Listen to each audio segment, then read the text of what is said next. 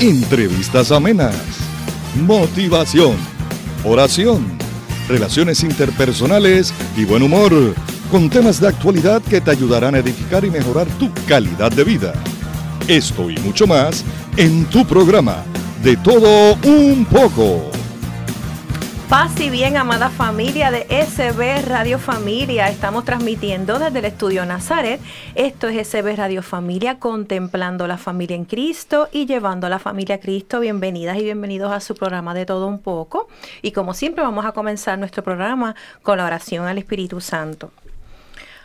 Oh Espíritu Santo, amor del Padre y del Hijo, inspírame siempre lo que debo pensar, lo que debo decir cómo debo decirlo, lo que debo callar, lo que debo escribir, cómo debo actuar, lo que debo hacer para procurar tu gloria en bien de las almas y de mi propia santificación. El Espíritu Santo ilumina mi entendimiento y fortifica mi voluntad. Dame agudeza para entender, capacidad para retener, método y facultad para aprender, sutileza para interpretar, gracia y eficacia para hablar Dame acierto para empezar, dirección al progresar y perfección en el acabar. Amén.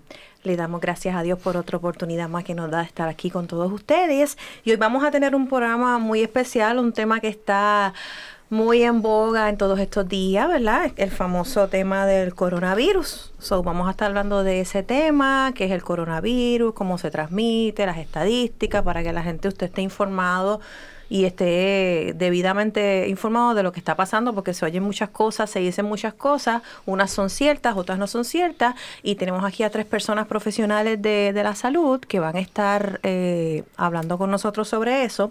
Tenemos a la doctora Astrid Morales Ralat. Bienvenida, Astrid.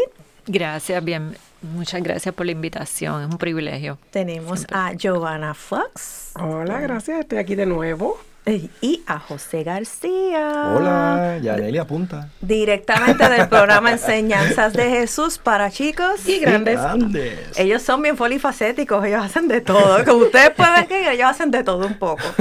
Vamos a conocer un poquito de, ¿verdad?, de qué es lo que cada uno de ellos hace. Pues mire, la doctora Astrid Morales Relat tiene un doctorado en estudios de medicina de la Universidad de Puerto Rico y residencia de medicina de familia. Trabaja en la Facultad de Medicina de Familia, en la Escuela de Medicina y en la Clínica de Medicina Estética NUMED, que está ubicada en Isla Verde, que más ahorita, ahorita más adelante ya nos va a explicar qué es lo que ella hace ahí en NUMED.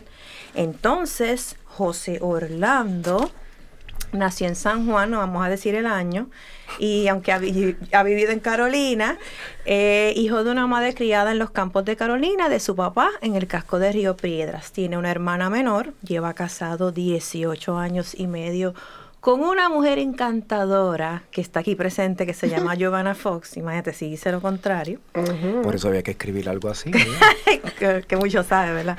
sabe todo. Con la cual ha procreado tres hermosos hijos, Jana Natalia, Adriana Zoe y José Giovanni, que está aquí con nosotros, de 15, 13 y 10. años. Cursó su bachillerato en Ciencias Naturales de la Universidad de Puerto Rico y tiene estudios graduados en las ciencias farmacéuticas y culminó su doctorado en filosofía en el área de la fisiología médica en la UPR, recinto de ciencias médicas.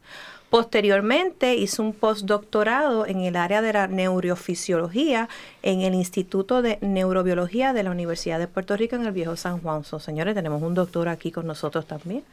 Actualmente es catedrática auxiliar de la UPR en Carolina y está coordinando el nuevo programa de ciencias forenses. Esto está bien interesante. En la vida eclesial, pues lleva 20 años en la catequesis, mi maestro Jesús, y de esos 20 años lleva 18 años coordinando la misma. También junto a Giovanna se encuentran coordinando el Ministerio de Jóvenes Adultos Coinonía, que se reúne todos los viernes después de la misa. Así que jóvenes, se quieren unir al ministerio, son bienvenidos. Por otro lado, desde el año pasado se encuentra en un proceso de preparación y de discernimiento para ser ordenado como diácono. Así que en el nombre del Señor vamos a tener un futuro diácono. ¿Verdad que sí? Si Dios quiere. Y última, pero no menos importante, Giovanna Fox Obtuvo un bachillerato en ciencias con concentración en biología de la Facultad de Ciencias Naturales del recinto de Río Piedras de la UPR. Realizó su maestría en salud pública con concentración en bioestadísticas del Departamento de Bioestadísticas y Epidemiología de la Escuela de Salud Pública y Ciencias Biosociales del Recinto de Ciencias Médicas de la UPR. Trabajó durante siete años coordinando el estudio continuo de salud en una colaboración entre el Recinto de Ciencias Médicas con el Departamento de Salud de Puerto Rico. El estudio continuo de salud consistió en una encuesta que recogía el estado de salud de la población de cada uno de los municipios. Recientemente finalizó un doctorado del Departamento de Administración de Servicios de Salud de la Escuela de Salud Pública y Ciencias Biosociales del Recinto de Ciencias Médicas. Desde el año 2008 labora en la Organización de Mejoramiento de la Calidad que vela los servicios de salud provistos a los pacientes de Medicare bajo un contrato con los centros de servicios de Medicare y Medicaid. Así que, señores, tenemos tres profesionales, no son tres cualquier persona, como usted acaba de ver, tienen un background bastante extenso y ellos saben de lo que hablan. Vamos a comenzar por lo más sencillo. Producto UPR Toditos, Yo estoy en. Bayamón. Por lo más básico, ¿qué es el coronavirus? ¿Qué es eso, Astrid? ¿Qué es eso? Pues mira, el coronavirus es un virus, ¿verdad? Que es un organismo que no es lo mismo que una bacteria, ¿verdad? Y eso es bien importante conocerlo porque mucha gente, muchas veces la gente se enferma y va a la farmacia y busca, ¿verdad? Ampicilín o cualquier cosa de esa y se automedica y la mayoría de las infecciones pues son un virus. Es un organismo que depende de las células vivas para entonces poder replicarse, ¿verdad? Y poder multiplicarse e infectar a ese, a ese hospedero. Así que es un, ¿verdad? Uno de un tipo de virus, el coronavirus. ¿Y cuáles son los síntomas principales de...? Pues mira, la mayoría de las infecciones que se han descrito en, en China, ¿verdad? Que es el cohorte, porque ese coronavirus existe en muchas cepas y esa en particular es una nueva que se describió en diciembre del 2019. O sea, que ya Por- existía, pero esta cepa en específico En- no exacto, estaba. es nueva. Esa Ok. se describe nueva en ese brote de, ¿verdad? Que vieron un brote de unas personas con una pulmonía bien complicada en China y entonces se, se estudia ¿verdad? y se hace una taxonomía nueva, que eso es como que el tipo de, de virus específico que es y entonces ahí es que se, de- ¿verdad? se descubre que es algo nuevo. Y entonces en febrero del 2020, pues entonces es que la Organización Mundial de la Salud declara pues una emergencia a nivel Nacional. mundial por la forma de transmisión y eso que vamos a discutir en breve, que entonces ponía al mundo entero a ¿verdad? vulnerable a esa infección. La mayoría de los casos son leves. La, de ese cohorte de, de personas infectadas en China, pues son unos, la mayoría, ¿verdad? Hasta un 80% de los casos son una infección leve. Pues lo mismo, ¿verdad? Que desarrollan la fiebre. En la mayoría, casi el 99% de los pacientes tenían fiebre, la tos, y entonces, pues sí, un poco de congestión nasal, etcétera. Y sí, los que se fueron complicando, pues te desarrollaron pues dificultad respiratoria. Entonces, la pulmonía como tal se ha visto en dentro de esa cohorte de pacientes en un 20% de los casos. O sea que no es una no es algo que es, va a ser mortal, ¿verdad? Y ese, ese mito que hay de que nos vamos a morir todos, etcétera, pues la realidad es que no. Pero porque han morido más, porque han morido, perdón, porque han muerto más de 100 mil personas. Es como que es un número que yo digo, wow, mucha gente se No, está no, no, no. muriendo. La- No. Las estadísticas es que 113 mil personas son las que se han confirmado que tienen el Pero van como, COVID-19. como cuántos muertos van? Cuatro Cuatro mil. mil. ¿Y por qué, por qué esa cantidad? La mortalidad es bien baja, Es baja, inclusive en ¿Eso es bajo? Eso es Sí, bajo. eso es bien bajo. Más Ok. mortal es la influenza. Y la gente no, no toma Y no, está- y no se ponen la vacuna. O sea, la realidad es que la virulencia de, de esto, ¿verdad? Es alta porque es, es bien contagioso, pero la realidad es que la parte de, de complicación o de mortalidad en ese, en ese grupo, por ejemplo, de China, fue una tasa de mortalidad de 5.8%. O sea que comparado, ¿verdad? Millones de habitantes que, que tiene ese, ese país, pues es baja. Sí, es cierto eso. Obviamente, ¿verdad? Eh, va a ser diferente en cada país porque la, la Claro. morbilidad de los pacientes es diferente, ¿verdad? Mayor enfermedad en, en la población, pues va a ser las complicaciones, ¿verdad? Mientras más complicado sea un paciente que tenga enfermedades o mayor edad, pues eh, la probabilidad de complicarse pues mayor. Exacto, si tienes enfermedades respiratorias, por ejemplo, pues si te da el, el coronavirus, pues entonces ya tienes una mayor probabilidad de mortalidad. Tu mortalidad es más alta, pero es porque tienes unas complicaciones. Ok, la mucha gente se confunde. ¿Cuál es la diferencia entre, o es lo mismo, influenza, coronavirus y micoplasma? Porque la gente, a mucha gente está me, con una mercocha, si me da influenza me va a dar esto, me va a dar lo otro. ¿Los síntomas son similares? Bueno, es un, ¿verdad? Los tres son virus, ¿verdad? No, micoplasma es una bacteria. Influenza es un virus, ¿verdad? El mismo, eh, no es del mismo tipo de coronavirus, pero sí es un, ¿verdad? un, ese mismo organismo que necesita un hospedero para sobrevivir ¿verdad? y replicarse.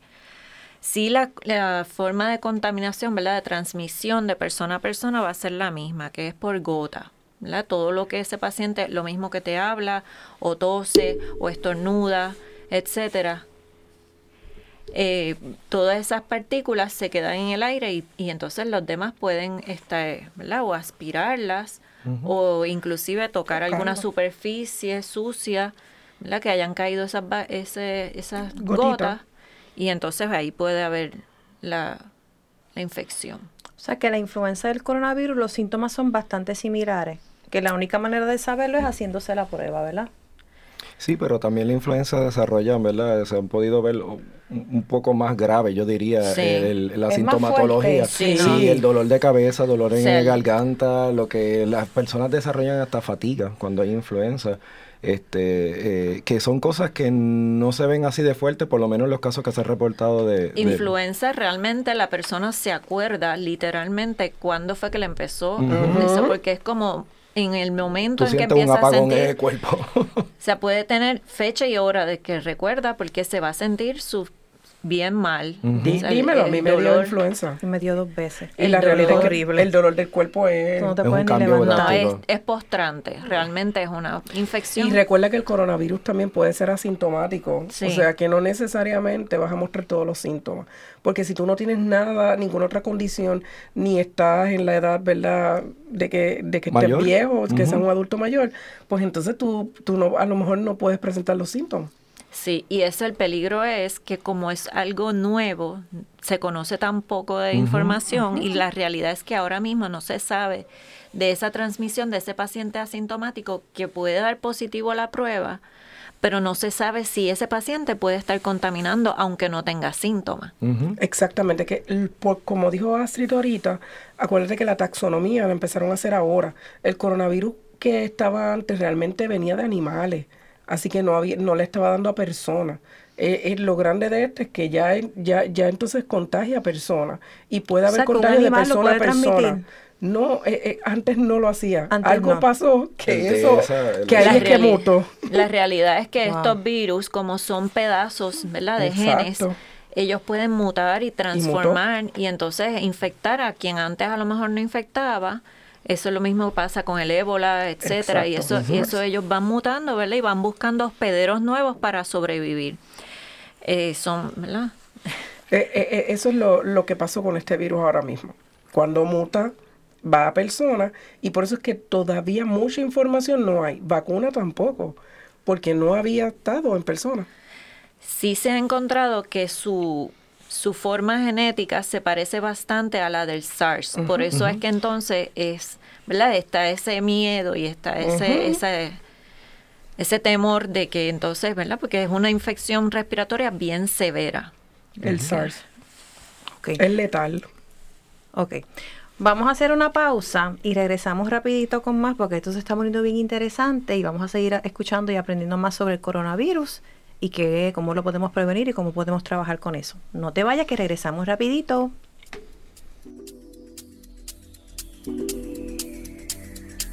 Librería Católica La Pequeña Flor. Un pequeño lugar lleno de paz. No deje de pasar por su librería y ver los diferentes artículos y productos religiosos que tenemos para tu crecimiento espiritual.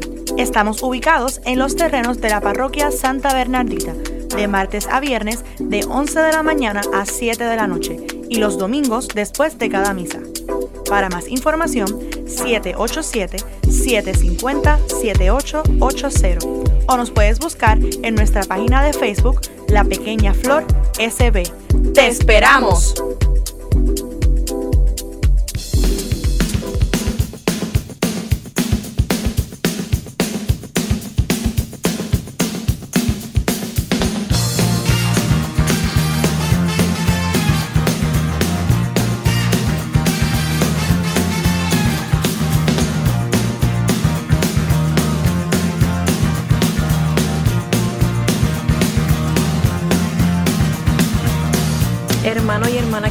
Seguimos aquí en tu programa de todo un poco. Queremos orientarlos de que ya tenemos la aplicación en Apple Store para todas las, personas que tienen iPhone. Ya está disponible en Apple Store. Busca Radio Familia, la baja. Los de Android, pues obviamente están disponibles en Google Play. Y también estamos en Spotify, estamos en iTunes, estamos en SoundCloud.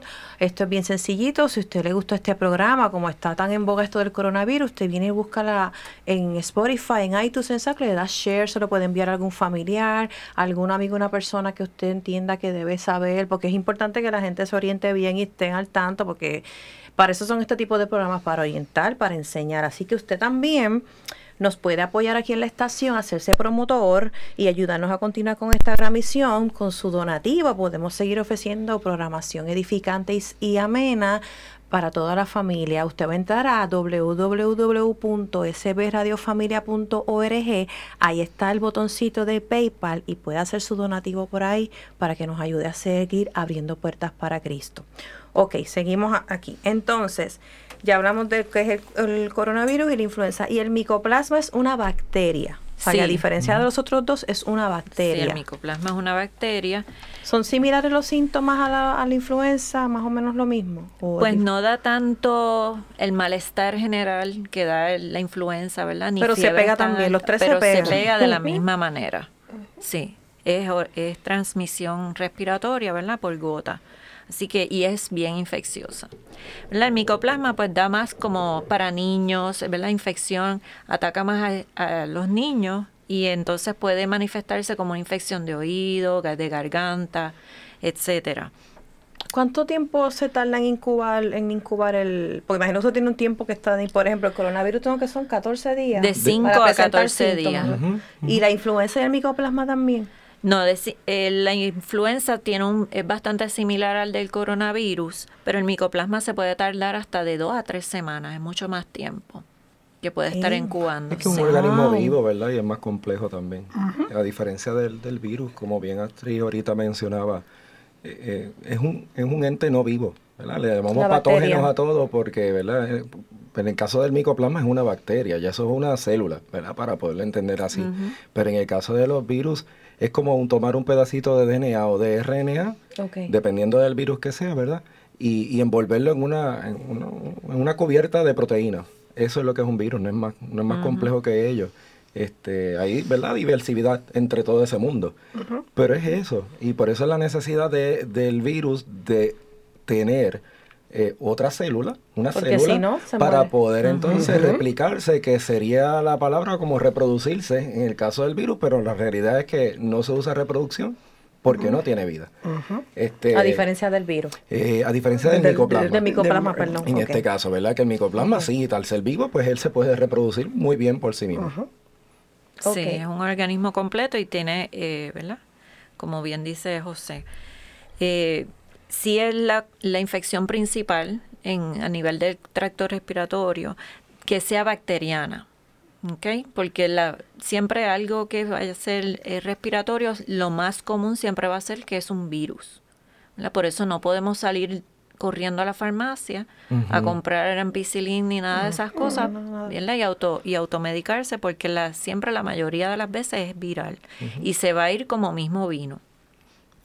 El cuerpo se encarga de combatir eso. Para eso tenemos ¿verdad? nuestros glóbulos blancos, etcétera. Y el sistema. A menos que sean pacientes, como dijo Giovanna, que son comprometidos, ah, que ya tienen unas condiciones quizás de salud ya. La mayoría de las infecciones virales se van, como te dije, pero pues hay pacientes que se complican. Eso siempre puede pasar. Sí. ¿Y cuánto tiempo más o menos tarda para que no se pegue? Por ejemplo, si me lo diagnostican una semana después, más o menos tarda para que no se le pegue a otra persona, que se supone que entonces, si usted le diagnostica micoplasma e influenza o coronavirus, es para que esté en su casa. Sí, no, es que se vaya porque hay gente que, las instrucciones son que usted se quede en su casa y llame. Y de hecho, que ahora va a haber unas líneas de, me imagino que el Departamento de Salud activará y también los planes privados tienen su, sus teleconsultas, etcétera. Usted llame y se oriente antes de salir a una sala de emergencia, ¿verdad? Porque sabemos que van a estar abarrotadas y entonces si luego una persona sale positiva, pues todos los demás van a estar en la expuesto a riesgo de, de contraerlo. Así que la instrucción es que usted llame y se oriente primero antes de salir. Si usted tiene síntomas severos, pues obviamente es un paciente que se le debe dar prioridad. Así que es importante el que usted se quede, descanse, y se hidrate y se observe. Y se, y se eduque con, con su médico primario. Ok. ¿Cómo combatimos cada uno de ellos? Por ejemplo, si a mí me diagnosticaran coronavirus, no es como la gente dice, ay, te vas a morir, eso es bien grave, eso es mortal no existe la vacuna, pero como existe una vacuna, ¿hay algo que se puede hacer si alguna persona es diagnosticada algún tipo de medicamento, algún tipo de acción? Aparte de que tiene que estar en su casa, donde se supone que la gente no está en la calle. Exacto. Primero que nada, ¿verdad? Las vacunas son eh, un ente preventivo. Así que ya el paciente que ya la tenga la infección, pues, ¿verdad? Va, a tener un periodo de cubierta porque ya su cuerpo va, ha estado expuesto a eso y va a crear anticuerpos contra eso. La vacuna se supone que sea preventiva. Obviamente para coronavirus todavía no, está disponible. Influenza tengo entendido que es el Tamiflu, ¿verdad? Que es lo que usualmente es el medicamento. para... Sí está la vacuna que todo el mundo se la debe poner, ¿verdad? Y, y en Puerto Rico en particular hay influenza todo el año. Todo el año. Pero hay unos meses que son más, más, ¿verdad? más fuertes. En los Estados Unidos, ¿verdad? en áreas más frías, pues se, se, entiende que es el periodo, ¿verdad? De otoño a invierno, esa es la época de influenza, pero nosotros, la realidad es que tenemos influenza todo el año. Así que es importante que los pacientes se pongan su vacuna. El tratamiento, ¿verdad? El paciente que ya empieza con síntomas de influenza, que es ese malestar general, la fiebre, el gotereo y una tos bien persistente, pues tiene, debe de empezar un periodo, en un periodo de 24 48 horas a tomar su Tamiflu o cualquiera de los otros antivirales. Son medicamentos contra virus. Son unos medicamentos más específicos ¿verdad? Y, un poco difíciles a veces de encontrar cuando hay brotes, etcétera. Así que debe ser eh, reservado para esos pacientes, especialmente que tienen unos criterios específicos eh, pacientes a riesgo. No es para todo el mundo tampoco. Entonces, eh, sí se puede dar, por ejemplo, ese paciente que tiene influenza y tiene alguien en la casa que, que no todavía no tiene, sí se puede dar como preventivo. Si tiene un contacto si, cercano. lo va a cuidar, pues para evitar que se le pegue. Sí, se, puede. utilizar como profilaxis, el Tamiflu. Y hay otros antivirales que se pueden utilizar en, influenza. Para el coronavirus, ahora mismo no hay nada, es tratamiento de soporte. Están haciendo unos eh, con Mavir, me parece que se llama, es uno que están haciendo los estudios, pero todavía no hay nada concluyente. Realmente el tratamiento es de soporte y es trabajar con esa pulmonía, que es el paciente en realidad que se complica, es una pulmonía viral, que en la realidad este, no sé qué, qué protocolos estén usando en, en, los hospitales, porque de la, de la, la poca eh, información, Que, que, está disponible, pues todavía no hay algo así certero.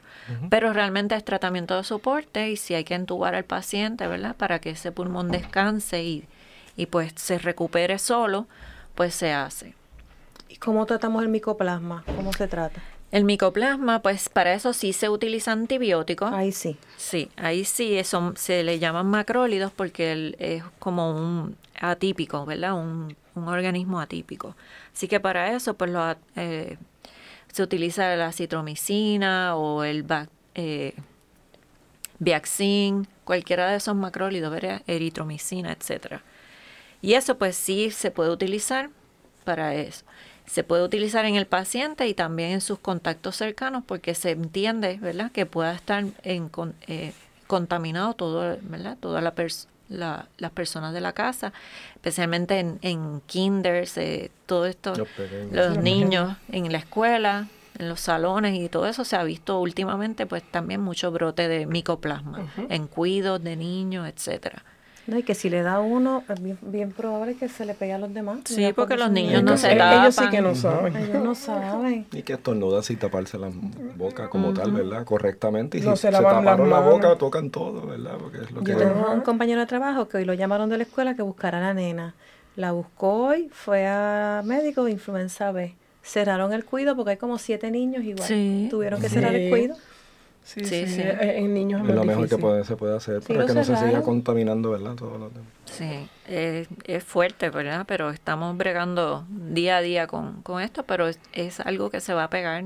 O sea, no, no podemos controlarlo. Es cada uno en su casa, descansando y, y cuidándose. Es bien importante eso. Mire, si usted se siente mal, no salga a la calle, bendito, porque aparte de que tiene que pensar en usted, piensa en los demás. Este, mi, mi trabajo había una compañera que se sentía mal y fue a trabajar y tose y tose y nosotros como que, ¿qué pasó? Salió positivo influenza, pues ya todo lo que estuvimos alrededor de ella estuvimos expuestos. Sí. No es que no es que no es que yo sé que uno quiere ser responsable en el trabajo, pero también hay que velar hasta qué punto tú vas a ser responsable, porque si tú te sientes mal y estás enferma, estás allí tosiendo, estornudando y besas a la gente y después sales pasa esto que salió positivo influenza, mira, tienes que es pensar. una amenaza. para eso tú vas a un médico, te dan un certificado médico. Yo creo que uno tiene que ser responsable. Pero además de, ¿verdad? de que uno sea responsable con el trabajo, también tiene que ser prudente.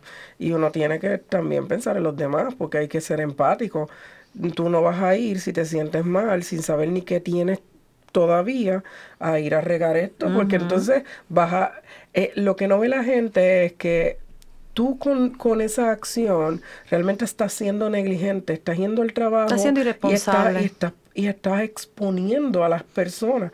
Tú tampoco sabes qué tienen esas otras personas. Claro. Y a lo mejor en ti no te complica tanto, pero tal vez yo fui donde José y José pues tenía muchas condiciones y José se complicó. Un paciente inmunosuprimido, un paciente, ¿verdad? Que su sistema inmunológico esté débil y por tu negligencia, sabe tu compañero terminé en un hospital en una condición grave por tu no, por tu no. Sí, también es que tenemos que, que tener en cuenta que la, la, los patronos a veces también son un poquito fuertes en el sentido, ¿verdad? Y, obligan a ese empleado en, a, a veces hasta sin poder. enfermo, es verdad, Y pues por eso hoy en Estados Unidos la, la, las leyes laborales inclusive están diciendo de que no pueden penalizar a los pacientes porque ahora mismo esos pacientes que han sido expuestos se tienen que quedar en sus casas dos semanas. El patrono no puede despedir a ese empleado porque realmente no es que él esté en su casa de vacaciones. Y, y en Estados Unidos también han cambiado el trabajar desde las casas.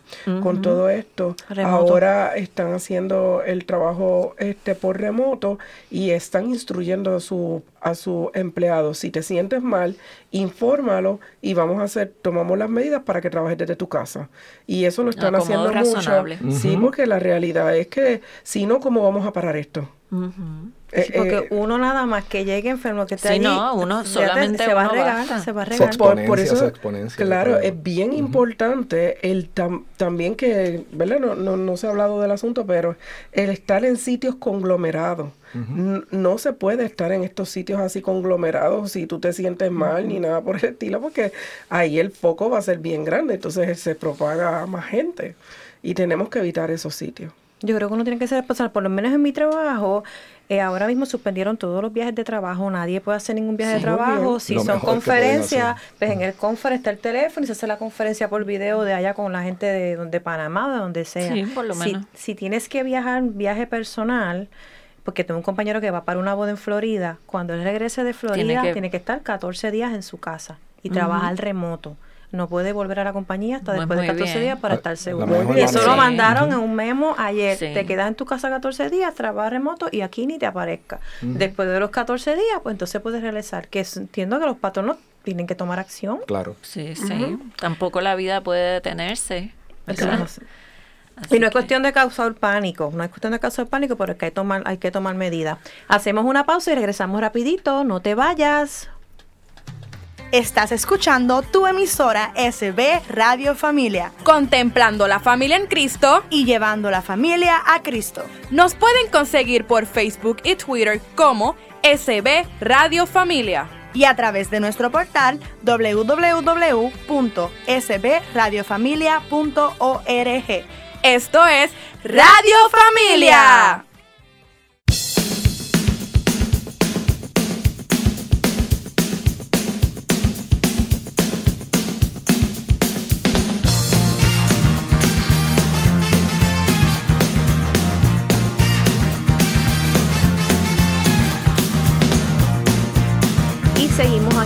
Tercer segmento de tu programa De Todo Un Poco.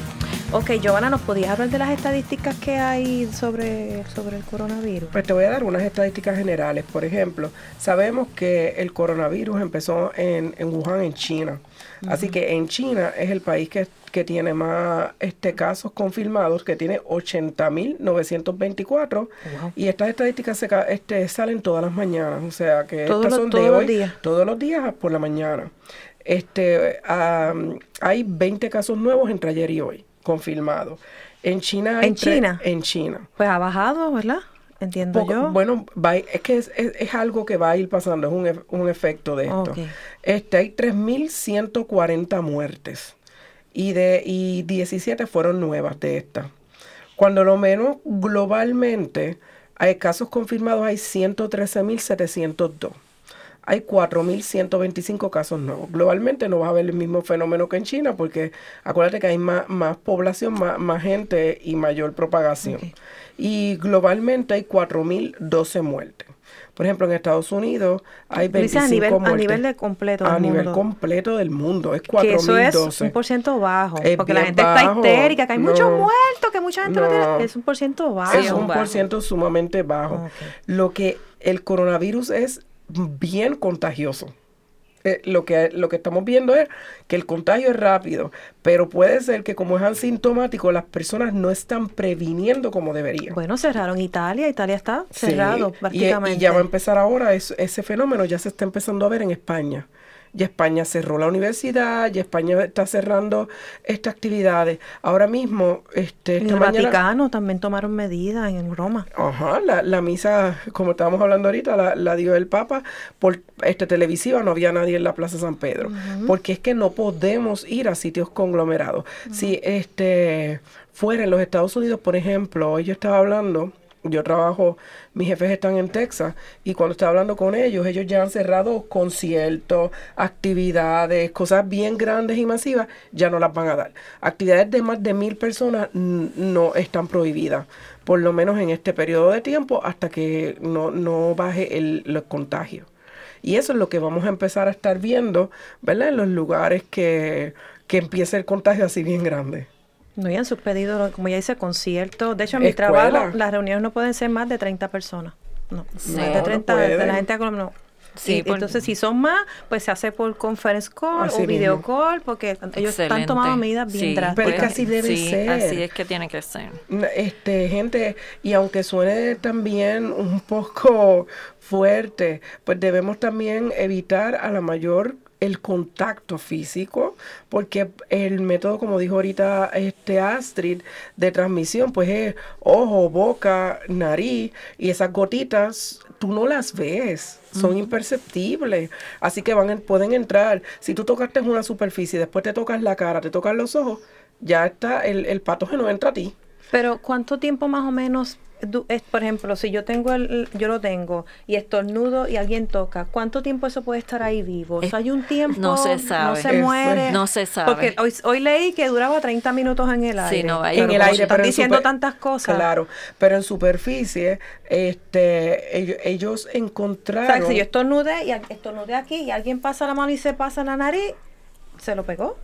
Pero ese tiempo ahí no sabemos cuánto tiempo eso puede estar en una superficie. Se sabe que, que hay un caso que documentaron que, que pasaron nueve días. ¿Nueve días? Nueve días y la gotita parece que y, hubo el contacto. pero si eso es algo que es usual, si fue algo este, ¿verdad? Que uno no sabe, no sabe, porque como explicó Astrid, esto es un virus, el virus no está vivo, el virus está, este, e, es un ente que necesita de un, de un huésped, ¿verdad? De, para poder replicarse. Así que como no está vivo, puede estar ahí, uno no sabe cuánto tiempo puede, puede estar ahí. Es bien importante desinfectar, limpiar toda la superficie. Yo este, todos los días con cloro, con el pañito esos shots de cloro, limpio mi escritorio todos los días y echo lisol todos Sobre los días. todo las manijas de las puertas, en los baños, todo eso. Usted agarre las puertas con un papel toalla y luego lo descarta. Y no debemos saludarlos con besos y abrazos, ¿verdad? No, se debe hacer. No se debe hacer. No se debe. Porque debemos empezar a prevenir, todavía estamos en prevención nosotros si lo ponemos como rutina el prevenir esto y no lo hacemos, nos vamos a ir acostumbrando a, a, evitar cuando, ¿verdad? tengamos los casos. Ahora mismo en Puerto Rico dicen que hay cuatro sospechosos, ¿verdad? Cuatro casos sospechosos. Este, si es o no es, todavía no sabemos. Supuestamente este, nos daremos cuenta a final de, de, semana, van a decir si son positivos o no. pero, pero en el caso que, porque puede haber puede haber otros que nosotros este, estén asintomáticos, que hayan estado en, en aeropuertos, que hayan estado expuestos en otras cosas y nosotros no lo sepamos. Hay muchos cruceros que han, desembarcado en Puerto Rico también, porque como toda la vida tiene que continuar. Bueno, pues entonces, salió hace poco de la señora de Italia que vino y se bajó.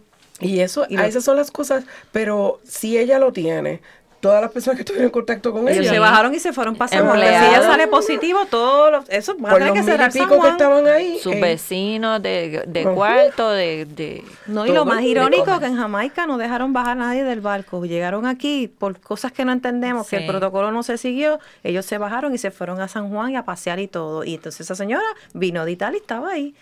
Porque esperemos en Dios que dé negativo, Dios quiera. E, ellos alegan que es que no sabían que la señora estaba mal porque estaba siendo evaluada por el médico, pero es bien importante este los protocolos. Claro. Eh, eh, los protocolos es algo que es necesario que todo el mundo siga.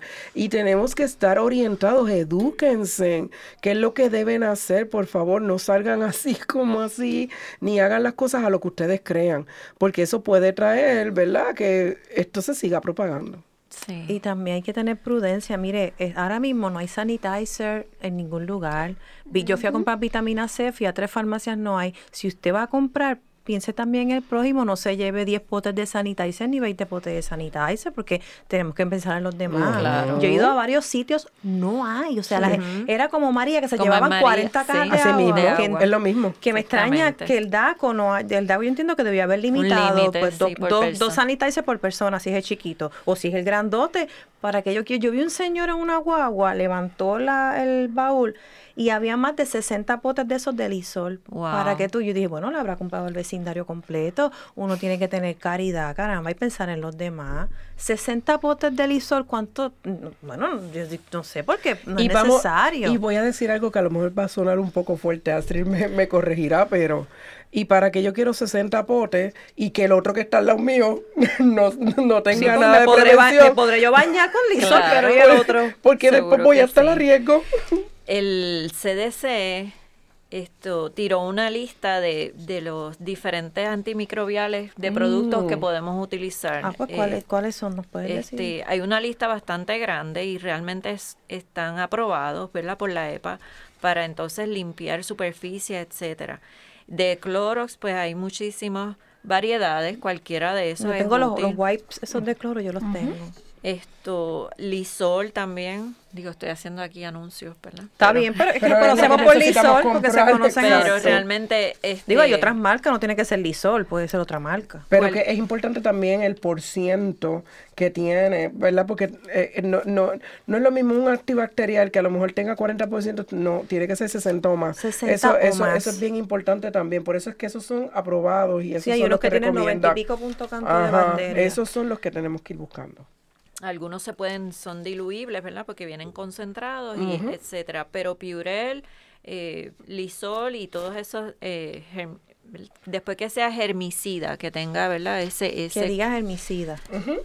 Y Y eso, cualquiera de esos puede estar. Si tienen en la página, le podemos poner el link para que la gente lo pueda ver. Y entonces esto es del, Una, herramienta para que el que no encuentre pues lisol, pues también me dijeron que se puede usar alcohol si no tienes lisol porque se acabó y no lo encuentras, se puede usar alcohol. Lo ideal es agua y jabón. Eso, Eso, es lo ideal. Y no es un lavadito, ¿verdad? ¿Cuánto tiempo se supone que uno se esté lavando? Porque la gente hace así y ya. No, no. Mínimo 20, segundos. 20 segundos estregándose Que usted pueda cantar la canción de cumpleaños feliz completa. completa. Y entonces no solamente la palma de las manos, sino entre medio de los dedos, el, el dedo pulgar muchas veces se nos olvida. ¿Verdad? Eh? Y entre el dorso de la mano. El dorso. Y entonces las uñas, porque ahí se acumula mucho sucio y mucho, ¿verdad? Mucho. Así que es importante todo eso, hay un, un protocolo completo para el lavado de manos correcto, pero por lo menos de 20 a 30 segundos y con agua y jabón. Si usted se lava bien y usted se limpia con una toalla sanitaria, eh, ¿verdad? Un papel toalla o eso, lo puede descartar después. Y es algo que no es necesario, si estoy usando agua y jabón, no me tengo que estar llenando de sanitizer, porque estoy usando, de hecho, para mí el agua y jabón es mejor que el sanitizer. De hecho, el, y el sanitizer a veces le seca un poco la piel y, a mí a mí por lo menos el sanitizer me saca escama.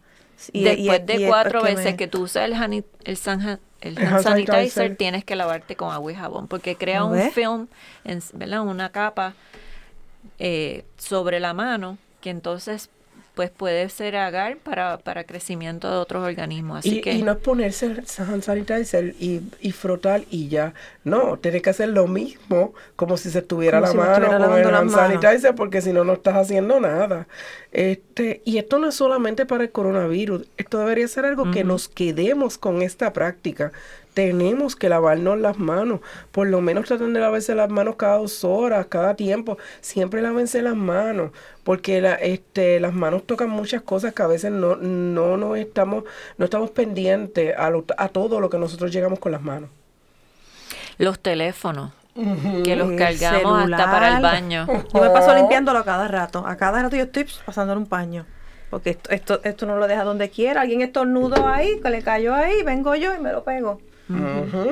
Y no sabe que estornudo, que es peor a veces. Dicen que dice de las cosas que más bacterias, el celular dice que es una de las cosas que más bacterias. El teclado de la computadora. También. El mouse, el ratón, el mouse. O sea, nosotros a veces no, no sabemos, pero tocamos todo y eso no es así. O sea, tenemos que tener mucho cuidado. Me habían dicho, no sé si es cierto, que supuestamente el vinagre blanco y que es un desinfectante. ¿Ustedes habían escuchado eso? Bueno, en teoría es un ácido, debería, es ácido, acético, así que se supone. Me dijeron, si no tienes nada, tienes vinagre blanco, usa vinagre blanco. Y yo, de verdad, me claro, sí, eso desinfecta todo, pero como la gente dice, ah, el, olorcito que te va a dejar después. Y el olorcito que deja el vinagre.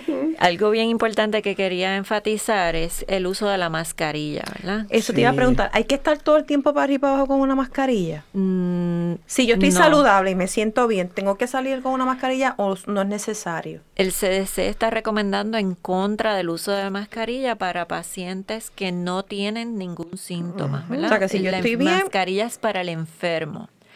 ¿Por qué? Porque necesitamos evitar nuevamente una escasez de mascarillas, que, es algo importante para el bienestar de todos, ¿verdad? Que el enfermo esté contenido, ¿verdad? Que sus gotas estén contenidas detrás de esa mascarilla. Así que la mascarilla es para el enfermo. Bien importante. Claro, no quiere decir que si usted no tiene mascarilla y usted va a toser o estornudar, pues bendito, tápese Tiene que taparse con un pañuelo, con el codo, pero tápese la boca. Y, después lávese las manos. Sí, y el pañuelo que sea desechable, no ande con la misma toalla ah, limpiándose las secreciones y eso, el pañito. Y después lo sacan, se le echan en bolsillo y A los nenes en la escuela que le están mandando paños, por favor no, Kleenex. Sí. Sí, los niños que bendito, ellos no saben tratar de educarlos porque ellos no saben, ellos se saludan, se dan besos, se tocan con la, eh, a veces con los niños pues es bien difícil. En las escuelas pues muchas veces han adoptado pues cada cierto tiempo están haciendo un lavado de mano, cada, eh, cada cierto tiempo los maestros limpiando la superficie, los mismos niños también colaborando. Así que hacer un protocolo, ¿verdad? Que, que sea real y que se cumpla porque realmente es lo importante. Bien importante que mamá y papá le enseñen a los niños eh, que eviten eviten estar, ¿verdad? Dentro de su edad, eviten estar dando besitos, abracitos y enseñarle que se tienen que estar lavando las manitas. Obviamente mandarle en su bultito su sanitizer y dentro de su educarlo, ¿verdad? Porque aunque están las maestras en el salón, pero muchos niños a veces no saben. Vamos a hacer una pausa y regresamos con la última parte en tu programa de todo un poco. No te vayas. Capilla de Adoración Perpetua San Miguel Arcángel, en los terrenos de la parroquia Santa Bernardita. El Santo Evangelio de Mateo 28:20 nos dice, Por mi parte, yo estaré con ustedes todos los días hasta el fin del mundo. Aquí, en esta capilla, podemos estar con Cristo sacramentado expuesto 24 horas los 7 días de la semana.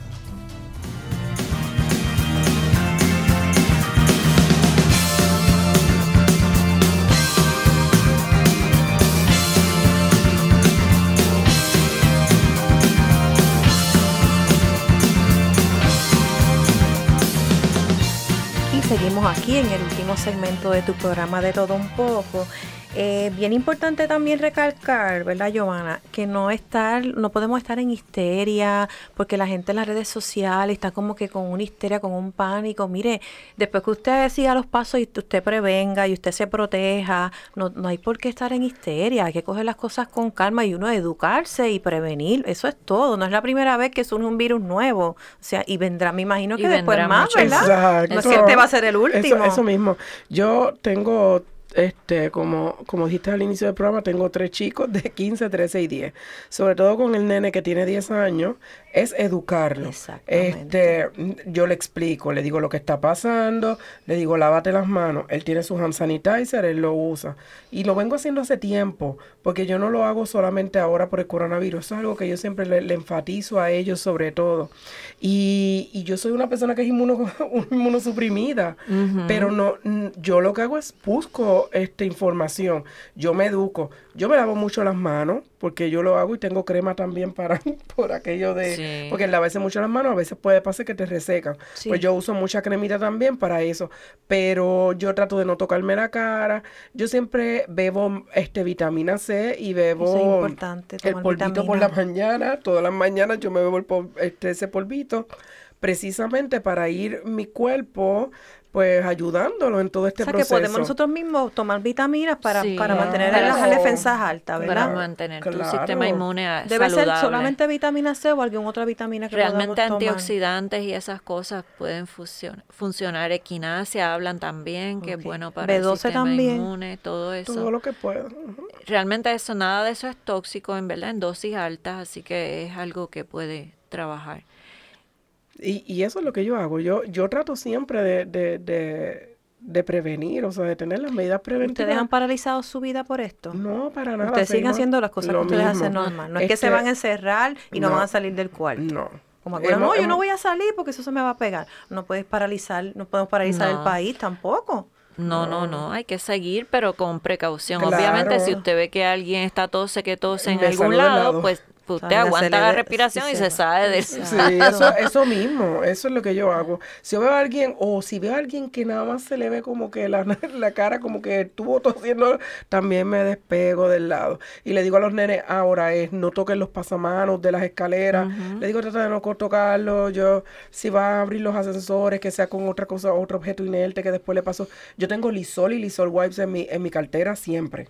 Por aquello de, yo desinfecto todo, eh, uno trata de, hacer todas las, tomar todas las medidas Pregunta, ¿es recomendable, podemos ir al cine o debemos obviar el cine como se aglomera mucha gente o podemos ir? Tienes un aire, ¿verdad? Un, sitio cerrado. Es recomendable no, tienes control, ¿verdad? Tú vas a ir al cine saludable y no vas a ir enfermo, pero no tienes control de, de, los demás. O que no es recomendable. Y, ahí Netflix, mi gente, Netflix. Se propaga y como tú dijiste, o sea, como es algo que no sabemos bien, porque está haciendo ahora mismo, se comporta? Este, no sabemos cómo se comporta, este, ahora salió ese estudio de que dura 30 minutos en el aire, como nosotros no estamos seguros de nada, mientras menos nosotros tengamos que exponernos a cosas innecesarias, pues no es que yo pare mi vida ni la paralice, pero si, si yo tengo una, otra alternativa que ir al cine, pues, pues entonces no está, está, Netflix, no está el cine, pero está Netflix, otra alternativa. porque Netflix, como dice ella, el cine hay mucha gente aglomerada y tú no sabes si es que está al lado tuyo y empieza a toser o está enfermo. Sí, si vas al supermercado, limpien los handles de los carritos con cloro, con lisol, con lo que sea, limpienlo, tengan cuidado cuando toquen algo. Yo este hice compra limpiando todo, pero así fue que lo hice. Y sobre todo si van a algún baño público, pues mire, baje la cadena con el pie. Exactamente. No se, siente, no se siente. y baje la cadena todo, con el pie. exactamente. No toque nada, ¿verdad? Trate de tocar lo menos posible. ¿Cómo bregamos con las embarazadas? ellas están más, más expuestas, ¿verdad? Me imagino. Pues la realidad es que no ha habido ¿verdad? evidencia de los casos que en China que se han estudiado de transmisión intraútero, ¿verdad? Ni tampoco en la lactancia, así que no se sabe es la realidad. No hay datos de eso todavía. Pero eh, la realidad es que es, ¿verdad? Dentro de lo malo, lo bueno es que en niños no se ha visto prácticamente infección. Okay. y las que se haya visto a lo mejor han sido asintomáticas o bien leves. Así que jóvenes y niños, pues por lo menos en esta, en esta condición, pues están con mejor pronóstico. ¿Podemos usar esteroides? Pues mira, eso fue un dato curioso que, que, encontré dentro de los pacientes que tuvieron enfermedad severa, ¿verdad? Un paciente que viene con una pulmonía, pues el, los esteroides son parte del protocolo de tratamiento para bajar la inflamación del pulmón. Así que en este caso ellos encontraron que eh, los pacientes que habían recibido esteroides les iba peor. Peor. porque entonces al no poder hacer el como te digo, el esteroide es un antiinflamatorio. Exacto. Y al no poder hacer esa reacción, entonces la recuperación fue, fue mucho más lenta. Eso fue de lo que se observó de esos casos. Así que este, están recomendando el uso en contra de esteroides en el paciente de enfermedad severa, ¿verdad? Ya cuando tiene una eh, infección esto a nivel pulmonar. Otro dato importante es el de la recuperación, ¿verdad? ¿Cuándo voy a estar listo? Si me dio, para recuperar, ¿verdad? Volver a mi vida normal. ¿Más o menos cuánto tiempo es? Pues se dice que, eh, ¿verdad? Un tiempo seguro para regresar, pues son dos semanas después de, de recuperarse. ¿verdad? Eh, una infección leve. Pacientes con una infección más severa les ha tomado de tres a seis semanas la recuperación. un mes y pico. Para enfermedad severa. Por eso los 40 días en esas personas que son están complicaditos. Wow. Y entonces se les sigue haciendo seriadamente las pruebas hasta que dé negativo por lo menos dos pruebas. Dos mm. pruebas consecutivas que dé negativo. Ya por lo menos se puede inferir que el paciente no está contagioso. ¿verdad? Porque tampoco ese dato lo tenemos. Cierto es, porque no sabemos cómo se comporta. De hecho, vi que en Puerto Rico creo que ya hay un laboratorio que va a hacer la prueba. En Arecibo leí que ya creo que ya lo, porque hay que mandar eso Tienen unas digo, pruebas pero piloto, pero se no se puede hacer aquí. Ellos estaban terminando ya las competencias para, para poder tener acá Van a haber varios, varios laboratorios que son privados. Exacto. Que eso es lo que me imagino que habrá más porque es lo que eso llega ya la antivira para atrás. Pues claro, pero las que son del Departamento de Salud, entonces... Las oficiales, porque esos laboratorios privados no son este, eh, oficiales, son unas pruebas ah. alternas que están probando todavía. Así que las oficiales llegan, este, hoy escuché en la conferencia de prensa que puede tardar hasta dos semanas. Pero imagínate, en dos semanas. Pero esas son las oficiales. Pero Solamente 45 estados las tienen, o sea, tampoco es que todos están, ellos están moviéndose para que entonces todos tengan están en esa. Sí, es un proceso realmente esto, ¿verdad? Con cada enfermedad nueva, pues viene diferentes cosas, ¿verdad? Cuando tuvimos la, la epidemia de Zika, pues también. Exacto, fue igual. Sí, ¿Cuánto tiempo puede tardar más o menos en que se desarrolle una vacuna? ¿Años o no necesariamente son años? Sí, porque eso, las vacunas pasan por eh, cuatro etapas de, de, investigación, ¿verdad? Y pueden tomar tiempo. O sea, que si fueran a desarrollar una vacuna para el coronavirus, puede ser como de aquí a cuatro años más o menos que estaría... No, no, no, no tanto, porque por ejemplo, ellos estaban hablando de seis meses, realmente no, no creo que sea Es muy, rápido, muy rápido. Este, puede ser que a lo mejor tarden de 9 a 12 meses el, primero, pero tenemos que tomar en consideración que es un virus que puede mutar. Y entonces es a los virus que le pusieron, porque la vacuna lo que te va creando es anticuerpo al virus que ya tú encontraste. Si mutaste, pues a lo mejor te puede dar ese no te va a hacer efecto. E, ese es el asunto, que esa es la desinformación que hay también con la vacuna de la influenza, que mucha gente dice, no, yo no me la pongo porque eso no hace nada, porque no lo que no se da cuenta es que es lo mismo. Son virus, pueden mutar, porque depende el huésped donde entra. Hay muchas cosas y ellos pueden mutar rápidamente. Pero eso que no sea un impedimento para decirle a usted que no se vacune, por ejemplo, contra la influenza, es necesario vacunarse contra la influenza. Sobre todo a personas mayores, inmunosuprimidos. Hay que hacerlo para, para la salud de uno y para la prevención. La vacuna es anual, ¿verdad? Sí. Sí, la vacuna es anual porque de influenza hay cientos de diferentes cepas. Entonces esa vacuna se escoge estadísticamente por unas cepas que ellos estiman que pueden ser las que van a causar la próxima eh, temporada, ¿verdad? Los brotes en la próxima temporada. Y eso, ¿verdad? Ya es un análisis estadístico que ellos llevan haciendo por año. Por año. Y se escogen esas cepas a lo mejor da una cepa un año que no estaba incluida en esa, en esa vacuna, así que no le va a hacer tanto. Pero aún así, si el paciente se vacuna, puede que le dé influenza, pero la realidad es que le va a dar mucho menos fuerte, ¿verdad? Y las complicaciones de que le pudiera dar sin la vacuna, pues no le va a dar teniendo la vacuna, aunque le dé una, una versión más leve. Y, y, y entonces no, no, digan que, ah, me puse la vacuna y por eso me dio la influenza. No, no esos son mitos realmente que tiene la gente, no es real. Digo, se supone que si uno está enfermo, no debe ponerse la vacuna si uno está enfermo, ¿verdad?